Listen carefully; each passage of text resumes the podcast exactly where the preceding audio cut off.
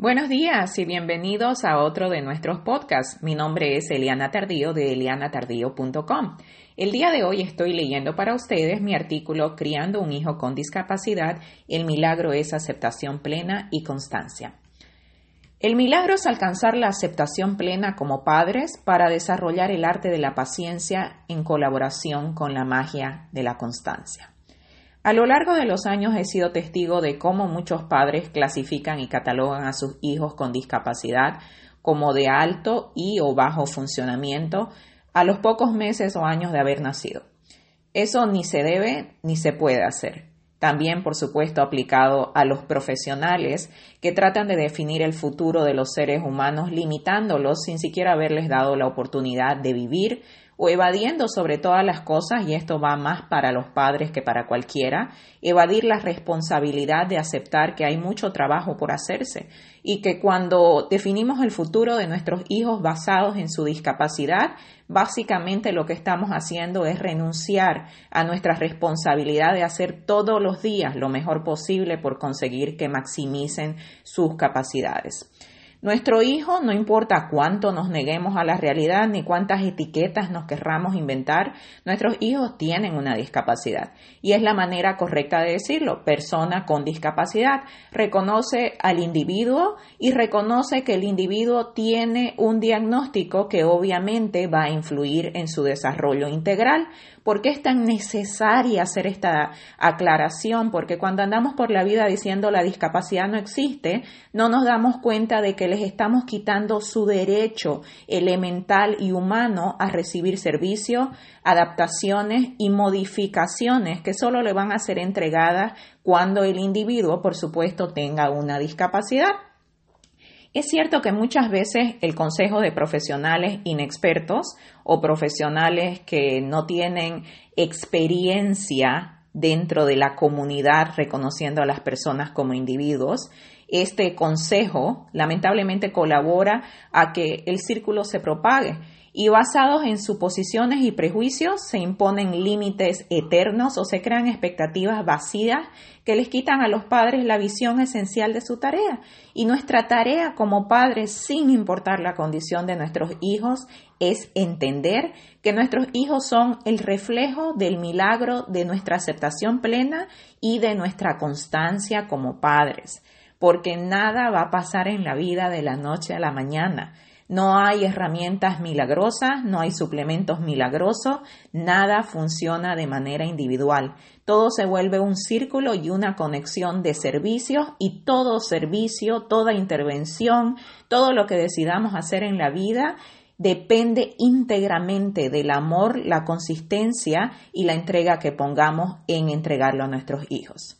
Así vemos cómo los prejuicios se propagan y una y otra vez se escucha decir a los padres a mi hijo no se le nota, no se le nota que tiene síndrome de Down, o su síndrome de Down es, eh, es muy leve, o no es igual que los demás como ella o él. Y sin darnos cuenta aceptamos eso como que fuera una felicitación. Ay, mira, no se le nota nada.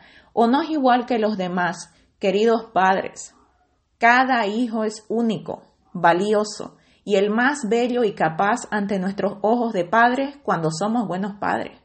Pero las tendencias de disminuir al resto tratando de convertir a nuestro hijo en la excepción no es ni positiva ni inclusiva. En el caso de mis hijos, Emilia y Helen, obvio que se les nota que tienen síndrome de Down. Se les nota físicamente, porque aunque no querramos, las características físicas sí existen y siempre se notan. Nunca ha sido la intención que no se les note que tienen síndrome de Down, sino que se les note en el sentido de que la gente normalice que es correcto, que tienen el mismo derecho a todos los seres humanos a vivir, a existir teniendo síndrome de Down, ser tratados con respeto y tener la vida más digna posible como cualquier otro ser humano. Se les nota el síndrome de Down a nivel intelectual porque aunque nos empeñemos en tratar de negarnos a la realidad de que el síndrome de Down tiene un efecto en su desarrollo típico y en su aprendizaje, sí lo afecta. Y es totalmente natural que las personas con síndrome de Down tengan estos retos de aprendizaje y desarrollo. No se trata de tratar de evadir esa realidad, sino de enfrentarla para poder desde el comienzo, ayudarles con los servicios que van a ayudarle a ser la mejor versión de sí mismo. La influencia del cromosoma extra en sus vidas es definitivamente un hecho. La influencia de nuestro rol de padres y comunidad, eso es lo que hay que maximizar de manera positiva. Ya sabemos que tienen síndrome de Down, que tienen autismo, que tienen dislexia, que tienen cualquier tipo de discapacidad. Eso ya lo sabemos. Ya lo sabemos, lo ponemos a un lado, lo estudiamos, lo comprendemos, lo utilizamos para prevenir, lo utilizamos para estar pendientes, pero nunca para definir a la persona. Nuestra tarea como padres y comunidad es maximizar de manera positiva sus habilidades para que vivan con oportunidades de desarrollarse al máximo, sin límites, dentro de sus posibilidades y sobre todas las cosas sin prejuicios de ningún tipo. El primer paso siempre va a ser la aceptación plena y no siempre es tan fácil como parece. Y puede que como padre te tarde 5 minutos, 10 horas, 15 días, 10 meses, años. Puede que te tome tiempo mirar a tu hijo a los ojos y reconocer sus características y aprender a amarlas como parte del todo. Amar a tu hijo no significa que no vas a ver la discapacidad. Significa que en determinado momento vas a ver a tu hijo como un ente completo y vas a amar cada parte de él. Y lo vas a amar en su reto, lo vas a amar en su fortaleza. Y ese es el amor más sincero, más puro y más transformador que puede existir en tu rol como padre. El tiempo que te tome llegar a ese punto no te hace ni mejor ni peor padre. Tú eres el padre de tu hijo y punto. Siempre vas a tener tus propias guerras personales, siempre vas a tener tus propios enredos dentro de tu cabeza y es tu derecho. Y así como ella o él, tu hijo, es único, tú también tienes derecho a hacerlo y a vivir las etapas naturales de aceptación que te permitirán ser el mejor padre posible. Muchos padres odian tener estas conversaciones con otros y peor consigo mismo, pero si como padre esta es una asignatura pendiente que te molesta, pensar y reflexionar por qué te molesta la palabra discapacidad o por qué te molesta o te, te hace daño, entonces esto es algo que tú tienes que analizar como individuo porque en realidad no es algo que tú tengas que conversar con nadie más ni discutir con nadie más, es algo que tienes que resolver dentro para dar el próximo paso. Por amor a tu hijo, enfrenta tus temores, supera tus prejuicios, todos hemos tenido prejuicios. A lo largo de la vida y a medida que nuestros hijos siguen creciendo, seguimos descubriendo que todavía hay prejuicios, porque todo lo que desconocemos involucra una percepción desde lo que hemos aprendido. Tenemos que vivirlo para superar lo que hemos aprendido y cambiar ese prejuicio y entender que hay algo nuevo. Ten en mente que está bien tener sentimientos encontrados y que los vas a tener la vida entera. Y no se trata de falta de amor a tu hijo, se trata de sentimientos totalmente humanos que nos hacen sentir a veces inseguros acerca de lo que pensábamos que conocíamos y lo que aún nos falta por conocer. Tu hijo no necesita etiquetas. Las que el mundo pone son inevitables. No podemos evitar que la gente eh, ponga etiquetas. Pero las que tú eliges como padre son las que definen a tu hijo. Entonces no te desesperes, ni te frustres, ni te vuelvas loco por lo de afuera, trabaja en lo de adentro. Concuerdo plenamente con ello. Los hijos no necesitan etiquetas. Los seres humanos no necesitamos etiquetas. Pero son las etiquetas externas lo que limitan y lo que afectan. Perdón, no son las etiquetas externas lo que limitan y lo que afectan, sino las etiquetas que están clavadas en tu corazón de padre. Son las etiquetas inconscientes que cargas en el pecho las que te hacen reaccionar con hostilidad, con dolor o negación. Son esas las que limitan. Cuando como padre has liberado tu corazón de las etiquetas y ves a tu hijo como lo que es, un hijo, todo será más fácil y todo comenzará a tomar sentido. Cuando has pasado esta etapa inicial, cuando te sientes seguro, cuando sabes que la vida tiene altibajo y lo aceptas, es cuando recién comienza el camino del cómo lo hago posible.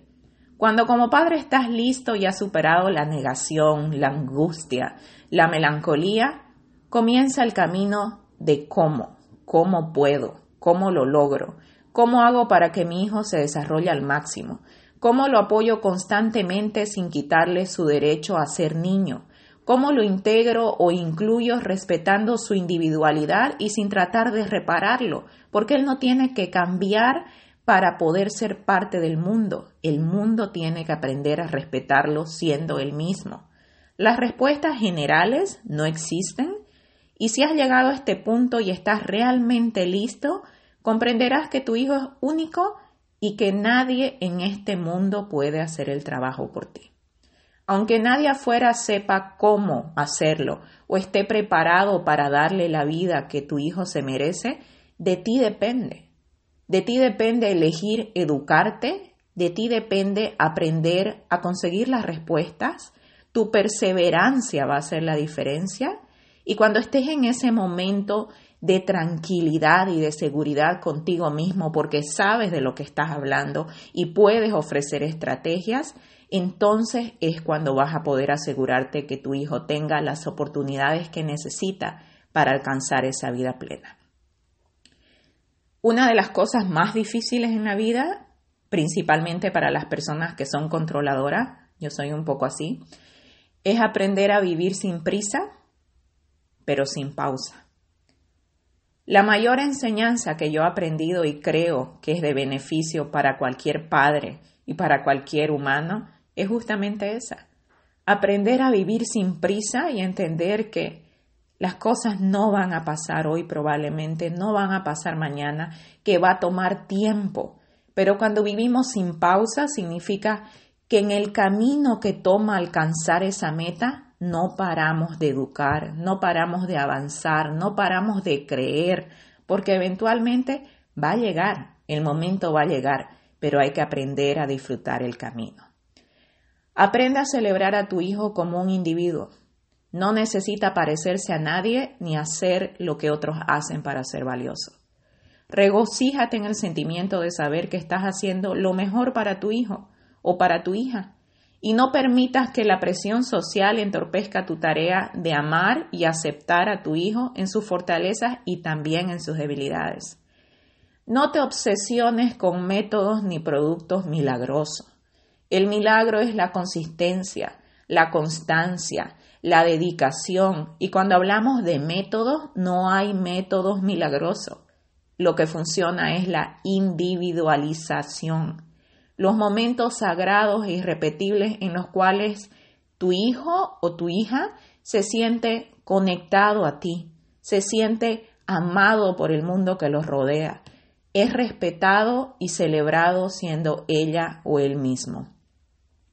Rodéate de personas positivas en tu vida, personas que te apoyen, que te amen y que te acepten.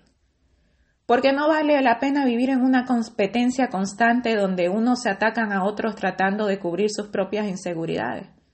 Protege tu energía, rodéate de amor, porque al final es lo único que necesitas y mereces a todos los niveles. Eso no significa que el mundo está lleno de flores y corazones. El mundo es duro pero si puedes tener buena energía y regular tu energía y sentir que crees en ti mismo, vas a poder conseguir que tu hijo también crea en sí mismo y pueda convertirse en la mejor versión de sí mismo.